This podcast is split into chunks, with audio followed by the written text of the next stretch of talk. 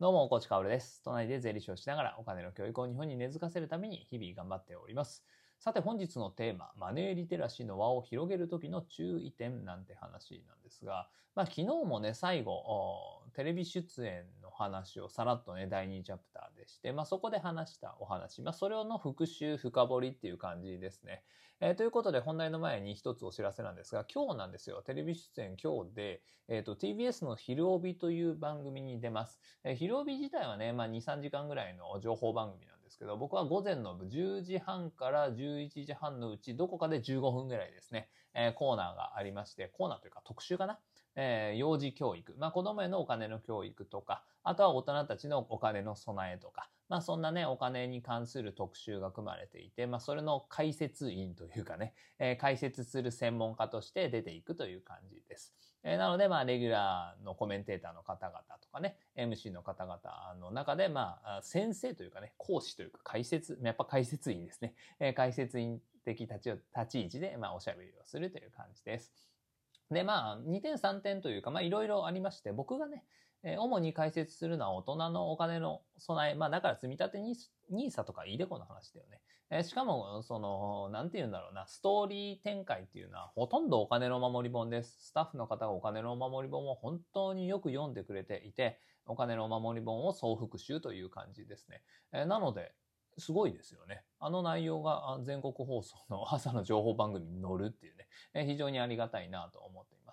前半はね、お金の教育、子供たちにお金の教育をしている人って全国にたくさんいて、えそういうところにスタッフの方が取材しに行っているので、まあ、そのね、え VTR とかが流れるという感じです。え見れる方はぜひね、TBS 昼帯、見てくれたらなと思います。またね、感想お待ちしております。さて本題行きましょう。本題はマネーリテラシーの輪を広げる時の注意点ということなんですよね。マネーリテラシーの輪とか言ってね、もう当たり前のようなキーワードで喋っているんですが、まあ、僕はよくね、マネーリテラシーの輪は広げていくものだ、広げるしかないんだ、みたいな話をします。で、一人一人のマネーリテラシーっていうのは、もう学びたいよって思った人から上がっていくわけですね。僕だって生まれて、この方30年ぐらいはマネーリテラシー低かったですよ。新築のマンションとかもポンとか適当に買っちゃってさ、住宅ローン35年組んでね、え結果的に買う時期が良かったから売る時にほとんど損しないというか、ほぼ倍か、買った金額と同じ金額で売れたので奇跡だったんですけど、まあそんな感じで税理士になっても税理士試験受かって税理士登録したとしても別にマネーリテラシーは高くなかったわけです。でも独立をきっかけにお金と向き合うようになって、まあ投資の勉強とかお金の総合的な勉強をするようになって、やっとマネーリテラシーが上がってきた。だからここ6、7年ぐらいの話なんですよね。えでも僕がマネーリテラシー上がったからって、社会はマネーリテラシー上がらないし、僕は今発信というものをしているから、多くの方のマネーリテラシーを少し底上げできているんだけれど、基本的には学びたいと思った人だけがマネーリテラシーが上がっていくのが社会なんですよね。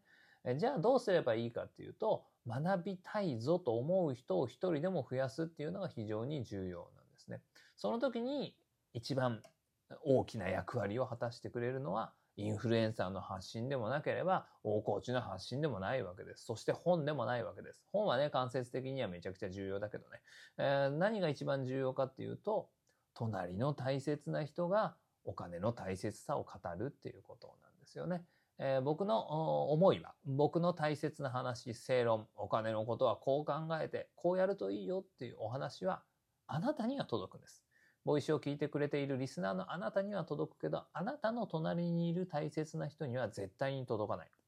なぜなら僕の話を聞いてないから。僕のことを知らないから。じゃあそこに伝えるにはどうしたらいいかっていうと、あなたが大事だと思ったことを隣の大切な人にしっかりと伝えていくということなんです。ですこれが僕がね、マネーリテラシーの輪を広げると呼んでいる行為、一連の流れっていう感じですね。まあそりゃそうだよね。僕の声はね、届かないんです。もう本当に大切だと思った方は、まあ、僕が届かない範囲にぜひ届けてほしいなって思います。えよくね、フォロワーは数じゃないんだよなんてことを言うんだけれど、10万人いようが、30万人いようが、日本人は1億2000万人ですからね、1億2000万人にね、声を届けられるんだったら一人でいいんだけれど、僕はね、30万人登録者がいる YouTube で、え、僕のことを知らない人の方が日本人っていうのは大多数なわけですから、僕のことを知らない人にはあなたが伝えてくださいと。だからあなたのたった一人、隣の大切な人にお金のことを伝えるっていうのは、その行為はものすごく意味があるんですね。なのでみんなでね、マネーリテラシーが高まって、ああ、もっと早く知りたかったなって思った人から一人でいいからね。できれば二人かな。まあ大切な人全員ってね、えー、行きたいところなんだけれど、なかなかお金の話って伝えるの難しいからね。でも一人でいいから大切な人に伝えてください。僕がね、例えば1万人の人に声を届けることができたら、その人がね、もう一人ずつ、うん、お金の話を大切な人にしてくれれば、合計2万人に届くわけですよ。で、その人がまたっていったら、どんどんどんどん膨れ上がっていきますからね。いつかはこれをやっていくと、お金に強い人、マネーリテラシーの高い人が多数派になる。そんな社会が来るんじゃないかと思って僕はマネーリテラシーの輪を広げていこうねっていつも言っているんです。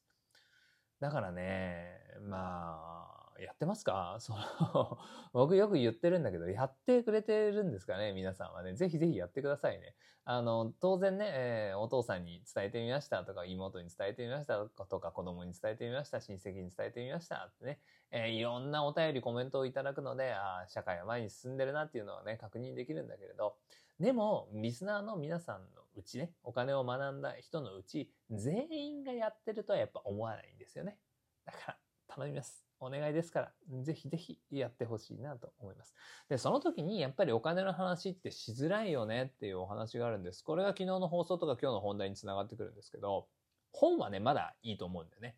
僕は特にさ、ギャグ漫画を用意してるので、お金の守り本っていうね。えー、まあ、このギャグ漫画面白かったから読んでみてよって言ったら読んでくれるね、大切な人もいるだろうし、えなんかいきなりお金の本進めるのもなんだかなと、常にね、えいつもこう家族でお金の話してるわけじゃないからさ。だったらリビング作戦って言ってね、これもよく推奨してますが、リビングにそのお金の守り本を置いとくと、表紙がさ、なんか淡い緑色で、エメラルドブルーって言うんですか？あその色でさ、で、なんか漫画な感じになってるから、あ、可愛いなとか言ってね、子供とかね、えー、奥さんとかね、旦那さんが読んで、読んでますみたいな。それでそのままね、なんかお金にのめり込んでますみたいなね。お便りっていうのも数えきれないほどいただいているわけですよね。そうやってマネーリテラシーの輪を広げる、まあ、隣の隣にいる大切な人に情報を伝えるっていうのは、本とかを介してできるんだったらそれでいいんですよ。また、 Voicy とか YouTube 聞いてよ、見てよって言って見てくれたらそれでいいんですよ。でもこれって、やっぱり簡単なことじゃないんですよね。なので注意点っていうのは、このお金の大切さに気づいて、聞いてよ、聞いてよ、聞いてよって、絶対に人生得するから、人生絶対向上するからって、あまりにも強い調子で押してしまうと、日本のね、お金って癒しい、汚い、なんか得した話、得するっていう話がね、向こうから歩いてくるとか、絶対ね、人生が良くなるとか、そんな話は怪しいとか、まあそういう特有の文化で大切な人に嫌われてしまう可能性があるんですよね。そしてそうなってしまうと、そのあなたの大切な人からお金を学ぶという人生における最も強力な武器、選択肢っていうのを奪ってしまうことになるので、ここがね、非常に気をつけなきゃいけないポイントなんですよね。